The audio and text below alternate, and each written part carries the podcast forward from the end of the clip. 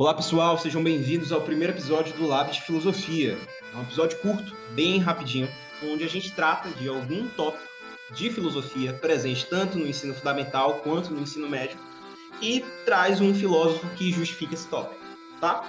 O tema de hoje é opostos e o filósofo com o qual a gente vai trabalhar para poder pensar estes opostos é o Heráclito de Éfeso. Falei, falei corretamente? Falou, falou. Ninguém no subúrbio de Salvador tem a obrigação de pronunciar o nome desses filósofos gregos corretamente. Certo? É, Kelvin está aqui comigo. Olá, olá a todos. A gente vai debater um pouco sobre os opostos aqui e tomar como um parâmetro Heráclito de Éfeso e é, um pouco da filosofia pré-socrática, que basicamente é norteada por essa visão. Então vamos lá, gente. Sejam bem-vindos ao História Mestra da Vida. E vamos entrar agora com Filosofia de nono ano. Opostos. Heráclito de Éfeso. Éfeso. Meu Deus do céu. Daqui pro final do podcast eu acerto. tchau, tchau, gente. Vamos começar.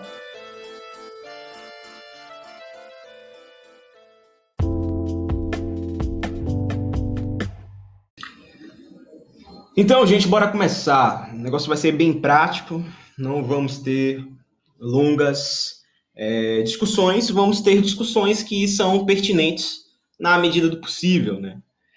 É, antes de gravarmos esse podcast, Kelvin estava sinalizando, é, eu não sei quando foi que aconteceu, né? Kelvin não sabe quando foi que aconteceu, tampouco eu sei. O momento em que o Heráclito de Éfeso ele se tornou mais fácil do que o Parmênides, né, que é conhecido como pai da lógica formal. Porque ele é um pensador, inclusive, que é conhecido enquanto o obscuro. Né? E há muitos conceitos que são relacionados ao Heráclito, tal como o conceito de dialética, arte do diálogo, que é uma coisa que cri criou-se dentro da tradição filosófica enquanto lugar de discurso do filósofo voltado para as questões materiais, a partir de uma tradição que enxerga certa linearidade dos, pré-socráticos com a figura do próprio Sócrates, que é um filósofo que apela muito para os diálogos, né? tanto que não, não deixou trabalhos escritos, e há alguns entre nós que, inclusive, acreditam que talvez nem tenha existido, que seja uma criação de Platão. E essa associação dessa dialética à figura de Heráclito, talvez, é uma hipótese, tenha tornado o, o, o Heráclito um sujeito mais fácil de ser compreendido a partir das narrativas de filosofia que nós temos no ensino fundamental, no ensino médio, como Heráclito sendo sujeito do tudo flui e o Parmênides sendo sujeito estúpido que não consegue compreender a natureza mutável de todas as coisas, porque ele diz que o verdadeiro, aquilo que existe, a realidade última, é apenas aquilo que é, é apenas a essencialidade, né? E a gente vai começar aqui a fazer fazer essa conversa. Você acha também, Kelvin, que, que as pessoas se enganam quando pensam que a filosofia dos opostos em Heráclito é um negócio mais simples? Bom, eu acho que sim, porque, na verdade, eu acho que tudo, tudo começa, talvez, com, com as frases de efeito que são usadas para caracterizar cada um dos filósofos. Né? Você pega o Parmênides e você fala para os alunos: olha, o Parmênides é o cara que diz o ser é, o não ser não é. Então, isso é completamente. É muito abstrato e, e até um pouco difícil de compreender. E você pega o, o Heráclito e fala: Heráclito é o cara que diz tudo flui. E aí tudo fica mais fácil para ser entendido. Então, o Heráclito era um cara que escrevia. É, é, hoje tem, é, tem informação suficiente para dizer que o Heráclito era um, um, um, filósofo que escrevia a partir de aforismos. Então, o jeito dele escrever não era em prosa, e então é, as ideias ficam soltas, e aí realmente era difícil de entender pelo jeito como ele falava e pelo modo como ele escrevia. Enquanto o Parmênides é o cara da lógica, é, era um cara que escrevia de uma forma, digamos assim, mais linear e mais simples de, de, de entender, digamos assim. Então, eu acho que houve esse movimento aí que fez com que os dois trocassem de lugar. E vocês, como alunos, também precisam entender, gente, que a partir do, da quantidade avassaladora de conteúdo que os professores de filosofia têm de reproduzir para os alunos do ensino fundamental para o ensino médio, que por vezes, devido a diversas questões de ordem social, política e até mesmo cultural, não dispõem dos recursos materiais para poder assimilar todo aquele repertório em, tudo, em toda a sua extensão, que a gente acaba recaindo em lugares, né? Lugares discursivos que imaginem aí o professor falando na sala de aula de maneira teatral, é, a, aquele experimento filosófico do Heráclito, que o homem joga pedra no rio e que a partir do momento que ele joga pedra no rio, o rio não é mais o mesmo, tampouco é o homem, porque executa a ação e o rio que agora vai ter aquela pedra em seu leito, né? Então, essas são simplificações que nos permitem entender, mas por vezes é, produzem ideias demasiado contundentes que criam é, afirmações fechadas em si, né? O Heráclito é o filósofo sobre a mudança, o Heráclito é o filósofo sobre o movimento, é o filósofo sobre os opostos. Estamos aqui para dizer que as coisas são um pouquinho, mais, um pouquinho mais complicadas do que isso. Quando nós relacionamos o Heráclito à filosofia dos opostos, nós estamos dizendo que o Heráclito compreende que a realidade é composta de aspectos que são antagônicos, que são contraditórios, mas que convergem para a construção daquilo que é o real tal como a luz que não existe sem as trevas e as trevas que não é nada sem luz. Isso é um princípio do qual partimos, para poder refletir de maneira dialética, compreendendo o movimento, compreendendo a, a característica mutável da realidade. E esse é um, um, um, tipo de debate que é processual na filosofia pré-socrática. Né? Quando nós vemos Heráclito no nono ano, nós já temos que ter uma noção ali de nomes que vieram é, antes dele, ou são coetâneos a ele, que tinham preocupações que, se fossem reduzidas às suas essencialidades, desdobravam-se sobre as mesmas questões. Né? Qual é a natureza do real? É uma questão que perpassa todos os pré-socráticos, não é, Kelvin? Sim, sim, sim.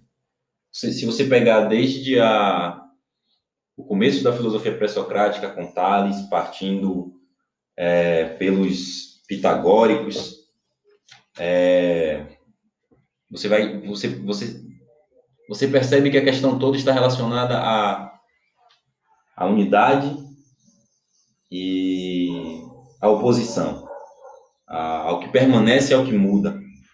Então, eu diria que é um, é um debate que se alonga por toda a filosofia pré-socrática. Mas eu acho que o ponto fundamental a que se chega a esse debate está no, no, na relação entre dois, talvez, dois representantes da, da filosofia pré-socrática, que é o Parmênides e o Heráclito. Né? O Parmênides, é, depois de todo o debate que aconteceu dentro da filosofia pré-socrática, chega-se a um momento em que é, debate-se não só a, a unidade e a mudança, mas a pluralidade de opiniões e o que a gente pode conhecer da realidade. Então, acho que esse momento se aprofunda e, e surge com mais veemência quando na figura do, do Parmênides do Heráclito. Então, como é que a gente pode trabalhar a perspectiva da, dos opostos dentro da filosofia? Eu vou puxar o Parmênides como um, um, um representante de um lado dessa, dessa questão e o Heráclito como outro representante. O Parmênides é, mais do que o filósofo que diz que o, o ser é ou não ser não é, para simplificar o pensamento dele, a gente pode pensar do seguinte modo: é, existem qualidades positivas, eu vou depois explicar o que significa isso, mas, enfim, qualidades positivas e qualidades negativas. É, e essas qualidades positivas são o que é. Quando ele fala o ser é, é exatamente isso. E as qualidades negativas são o que não é. Ah, professor, não entendi nada. Vamos tentar simplificar isso. Qualidades positivas é a luz. Qualidade negativa é a obscuridade. O que é escuro. Mas então, para o Parmênides, a luz existe. E a obscuridade nada mais é do que a ausência da luz. Assim como existe o calor e o frio nada mais é do que a ausência de calor. eu vou fazer um parêntese, Michel, para dizer que quando vocês estudam física, vocês vão perceber que é exatamente o que o professor de física vai falar. Não existe frio. É o frio é a ausência de calor. Sim. Então veja que Parmênides lá no século, é, no século entre os séculos 5 e 6 antes de Cristo está falando exatamente o que os físicos hoje falam, né? Então a unidade está justamente nessa, nessa, nessas qualidades positivas e o que a gente percebe no mundo sensível, o que a gente experimenta, é a falta de qualidades positivas que geram essa impressão de que existem coisas diferentes, quando na verdade existe o que é o ser. É, e o Heráclito é o cara que vai justamente dizer: não, peraí, é, a unidade existe, existe uma coisa que, que, que a gente percebe no mundo e que é única, mas ela é construída exatamente por pares, por pares de opostos, e esses pares de opostos estão sempre em conflito, gerando aquilo que a gente percebe e gerando aquilo que é chamado de unidade. Então, Heráclito é o cara que vai dizer: é, a unidade se constitui a partir do conflito entre dois pares de opostos. Quer dizer, existe a luz, existe a obscuridade, elas em conflito geram tudo aquilo que a gente conhece. É uma, uma frase clássica do Heráclito é que o conflito é o pai de todas as coisas.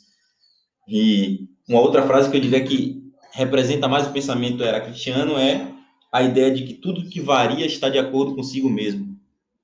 O, o homem dentro de si tem aquelas características que podem ser qualificadas como boas e mais, e elas entram em conflito e geram o que é o próprio homem. Então, a unidade é exatamente o resultado desse conflito. Eu, eu acho foda quando a gente coloca assim, é, e o aluno pode estar coçando a cabeça em casa, pensando, poxa, mas então qual dos dois é correto, professor? Qual dos dois está certo sobre a realidade? Bom, você está escutando um podcast de filosofia. Nós não somos fãs de respostas contundentes. A filosofia, inclusive, é um ciclo de reprodução de perguntas em ordem da busca por conhecimento. Então, percebam que tanto as construções do Heráclito quanto a do Parmênides sobre a natureza da realidade são coerentes, porque elas permitem investigações distintas sobre aspectos que constituem o real. O que o senhor quer dizer com isso? Bom, se nós pegarmos historicamente, esses paradigmas filosóficos, tanto de Heráclito quanto de Parmênides, são os elementos basilares de boa parte das disciplinas que vocês têm dentro da escola. O pensamento do Parmênides é muito característico do pensamento matemático, axiomático, Sim.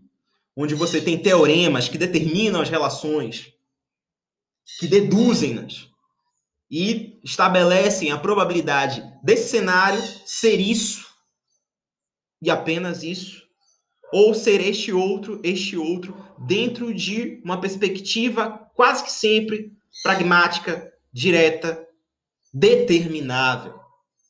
Ao menos naquilo que diz respeito à matemática que vemos durante boa parte da educação básica e não para os tópicos que já encontramos ali no final do ensino médio.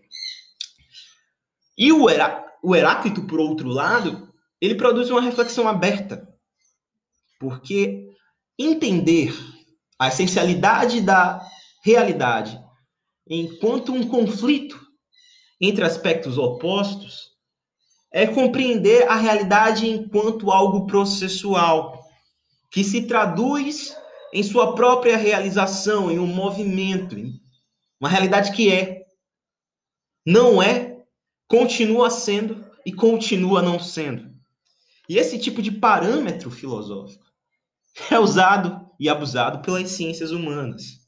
E é usado e abusado também pela, pela pelo próprio discurso comum, quando vocês falam que, por exemplo, tudo está, nada é. é uma frase clássica. Tudo está, nada é, simplifica exatamente aquilo que o Heráclito diria sobre o que é a unidade constituída pela tensão entre pares opostos. Saberes